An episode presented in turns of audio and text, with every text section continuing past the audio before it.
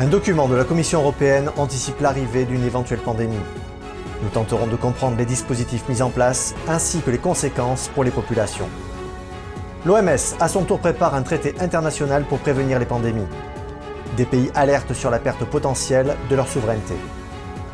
Le secteur de la pêche se retrouve dans la tourmente.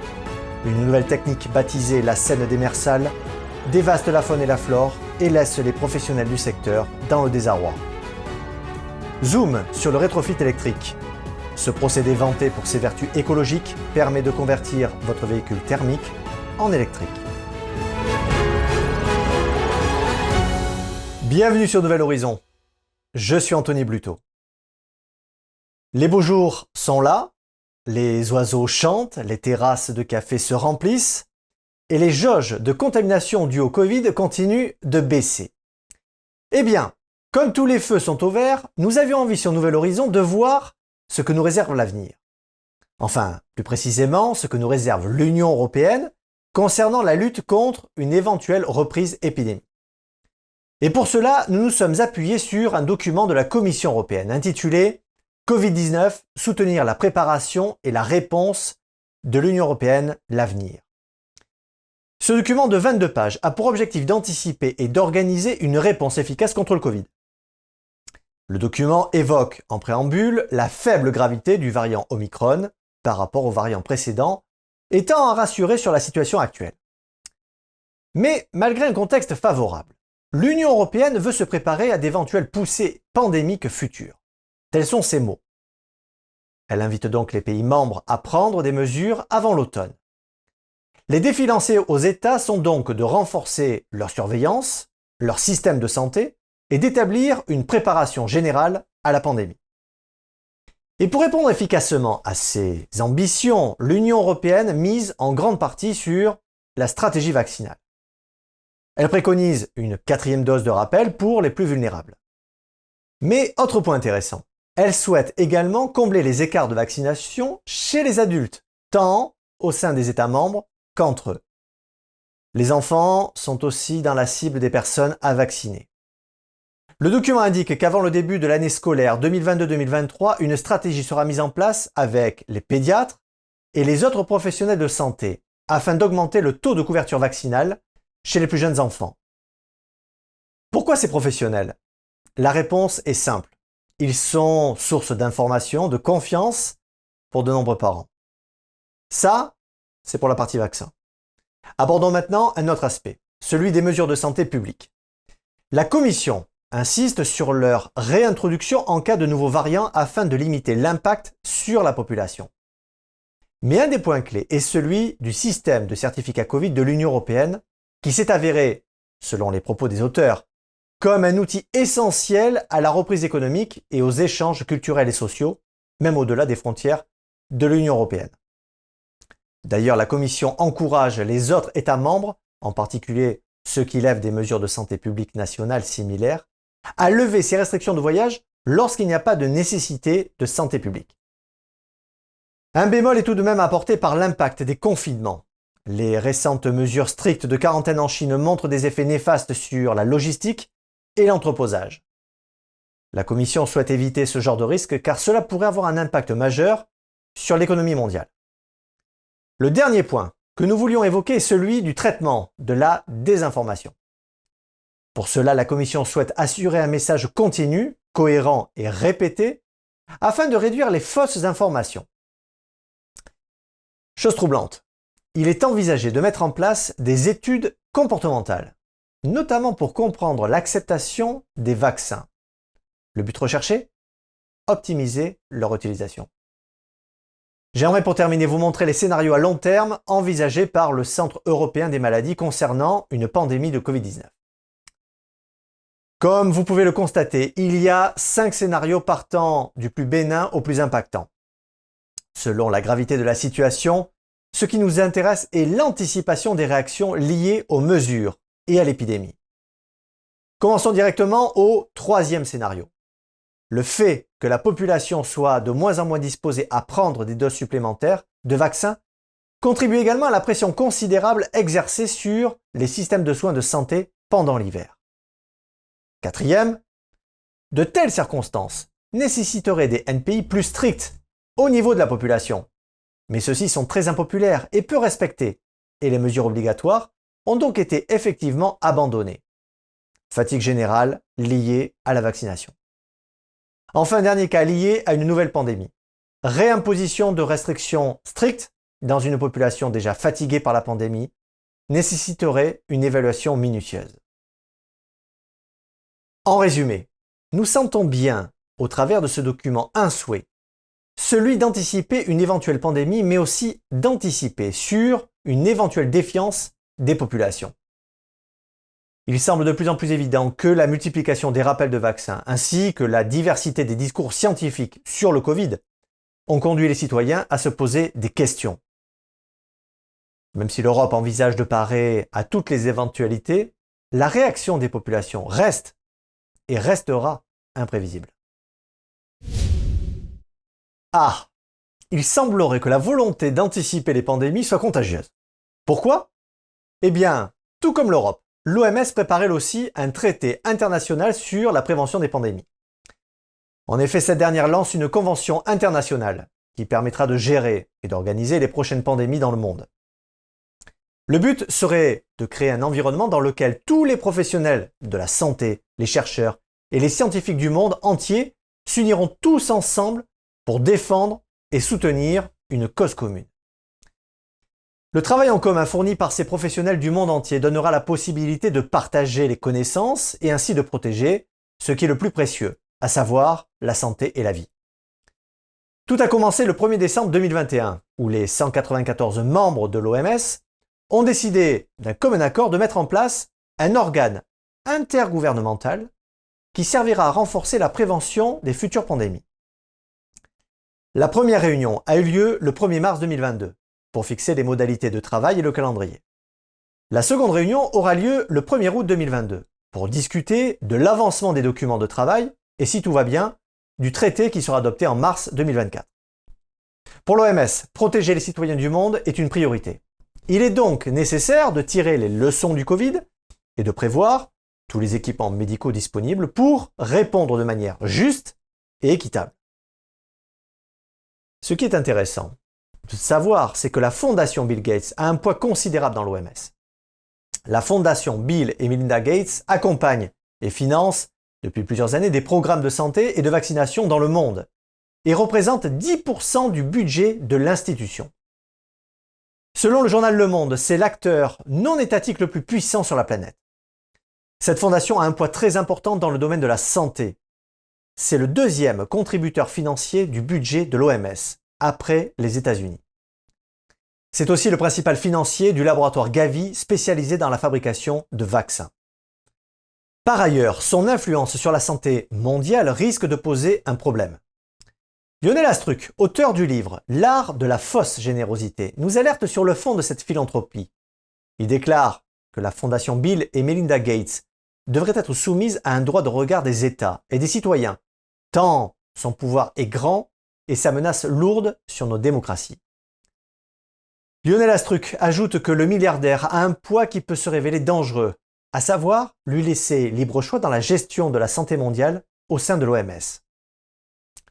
D'autre part, le fondateur de Microsoft a bien déposé en 2015 un brevet portant un vaccin contre le coronavirus. Selon le journal Swiss Info, la fondation Bill Gates prône et défend l'équité de la santé dans le monde, tout en sachant qu'elle soutient le programme COVAX de l'OMS, en proposant une vaccination de masse anti-Covid. Ce que souhaite la fondation Bill Gates, c'est de protéger ses brevets, en particulier le vaccin anti-Covid, et garder le droit de propriété. Ce n'est pas l'avis de tous les pays. L'Afrique du Sud et l'Inde ont proposé à l'OMS de renoncer à la propriété des vaccins. Cela permettra de stimuler la production de vaccins et honorer les livraisons même dans les pays les plus pauvres. Mais Bill Gates n'est pas de cet avis et défend un système qui est pour lui une chasse gardée. Mais des États sonnent la sonnette d'alarme. C'est le cas notamment de la Pologne. Lors d'une conférence de presse, l'Association des médecins et de chercheurs indépendants ont mis en garde la population internationale. Selon eux, ce traité serait une façon de mettre en danger la souveraineté des pays.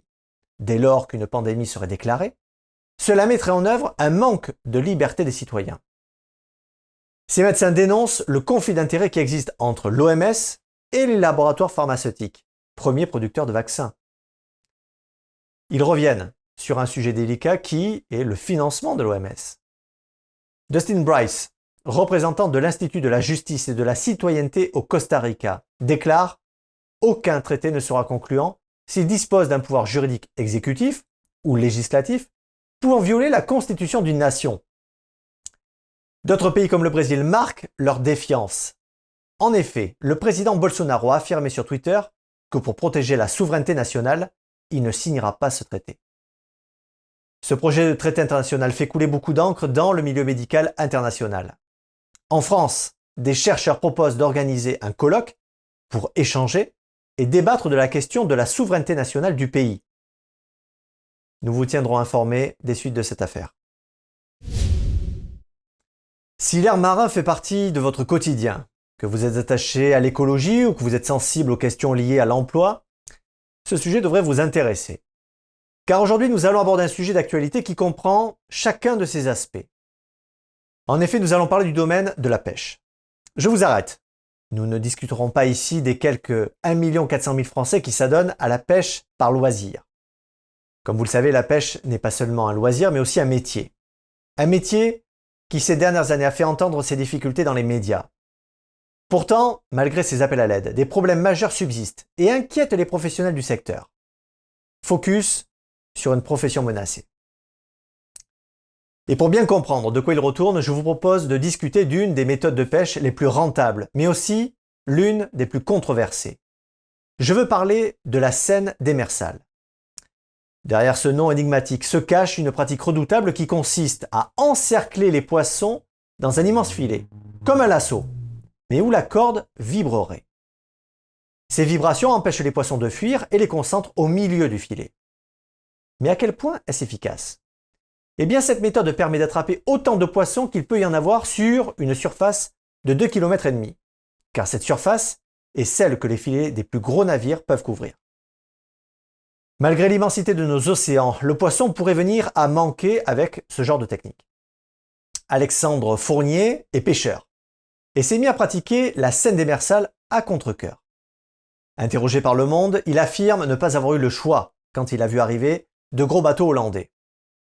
Pour rivaliser contre cette pratique, le seul moyen était de l'adopter. Mais le temps qui passe n'a pas longtemps caché les conséquences d'une telle frénésie technologique. Pour étayer son propos, M. Fournier a même montré ses données de débarquement au site Reporter. En 2017, les quantités de grondins perlés ramenés s'élevaient à 65 tonnes. Mais ces proportions n'ont fait que chuter jusqu'à atteindre les 6 tonnes en 2019. Alors, pour M. Fournier comme pour d'autres, l'avenir est incertain. Quelles que soient les technologies en leur possession, elles ont besoin de poissons dans l'océan pour être utiles. Fatalement, cette situation a des conséquences. Même si certains pêcheurs industriels peuvent parvenir à payer un million d'euros pour équiper leur bateau et tenter de survivre, d'autres ne le peuvent pas. Oui, vous l'aurez compris, la pratique coûte cher. Les pêcheurs artisanaux, par exemple, sont confrontés à une véritable catastrophe. Et pour beaucoup, c'est déjà la fin. Pourtant, dans notre pays, les pêcheurs artisanaux représentent 80% de la flotte et sont encore majoritaires en termes d'emploi. Malheureusement, cette profession constate chaque jour l'amenuisement des ressources en poissons ainsi que la réduction des gabarits. Pour y remédier, un amendement a été soumis au Parlement européen depuis mai pour interdire le recours aux techniques néfastes comme le chalutage, ou la scène démersale. Cet amendement a été approuvé, oui, mais uniquement dans les zones marines strictement protégées, alors qu'elles ne concernent que 1% des européennes. Cette décision apparaît comme une déception pour les acteurs du secteur car 86% des européennes dites protégées font l'objet de chalutage intensif. Une étude parue dans Science en décembre 2018 exposait que les zones dites protégées subissaient un chalutage 1,4 fois plus intense qu'à l'extérieur de ces dernières, dans plus de 60% des aires marines protégées du nord de l'Europe. Alors, face à cette décision, des associatifs et des pêcheurs se sont réunis à Boulogne-sur-Mer le 9 mai pour réclamer un moratoire européen concernant la scène démersale. Peut-être que l'avenir apportera un jour nouveau sur leur domaine d'activité. Mais en attendant, les faits sont là. Il semble que le domaine de la pêche soit contraint de respecter des règles drastiques en ce qui concerne la course à la technologie et à la concurrence. Bien que ces nouveaux systèmes soient vantés comme étant plus efficients, ils ne sont pas sans conséquences sur la faune et la flore marine, ainsi que sur les emplois liés au secteur.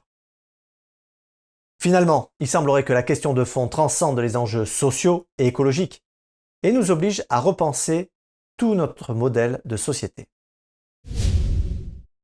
Qui ne rêve pas d'une mobilité propre et durable? Eh bien, le secteur automobile propose une solution qui pourrait vous plaire grâce à un procédé qui mise sur l'électrique. Comment? En convertissant votre voiture thermique en électrique. Si, c'est possible. Cette nouvelle motorisation appelée le rétrofit auto a conquis de nombreux professionnels en Europe et y compris en France. Alors, vous souhaitez passer à l'électrique sans dire adieu à votre voiture?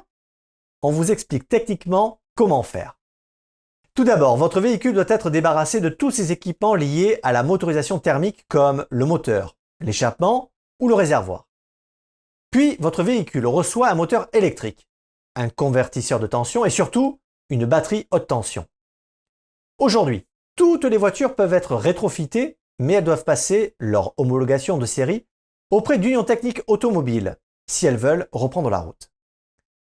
Certains bricoleurs parmi vous seraient peut-être tentés de le faire par leurs propres moyens, mais ceci est impossible, car travailler sur un véhicule électrique nécessite des compétences particulières, sans lesquelles vous mettriez votre vie en danger. Maintenant, abordons l'aspect financier. Le coût de l'opération va de 2000 euros pour un deux roues à 5000 euros pour une voiture. La modification est rapide et ne nécessite que quelques heures de travail pour les véhicules légers. En revanche, pour les voitures de collection comme votre Peugeot 504 coupé ou votre Fiat 500, les prix montent vite dans les tours. Petit bonus, pour tout type de véhicule allant de la camionnette aux deux roues, vous pouvez bénéficier jusqu'en 2025 d'une prime au rétrofit électrique. Côté pratique, passer à l'électrique en rétrofitant votre voiture thermique nécessite l'installation d'une borne de recharge. Voyons maintenant l'aspect environnemental. Cette bascule présente-t-elle un intérêt particulier? En quelque sorte oui, car le rétrofit auto s'inscrit dans une logique d'économie circulaire. En installant un moteur électrique, la durée de vie d'un véhicule est prolongée, réduisant ainsi les émissions de gaz à effet de serre. Pour l'ADEME, le rétrofit électrique est nettement moins polluant qu'une voiture diesel et que l'achat d'un véhicule neuf. Matthew Kitter, fondateur d'une entreprise britannique spécialisée dans le rétrofit, déclare auprès du magazine Science et Avenir Nous ne créerons pas les émissions de CO2 qui accompagnent une nouvelle voiture, soit 17 tonnes en moyenne. Et on n'envoie pas à la casse une vieille voiture valide. C'est gagnant-gagnant. Finalement, le rétrofit électrique peut permettre à chacun d'emprunter le chemin de la transition énergétique. D'ici à 2030 en France, plus d'un million de voitures pourraient bénéficier d'une conversion au rétrofit électrique. Merci d'avoir suivi Nouvel Horizon. Prenez soin les uns des autres et restez libres.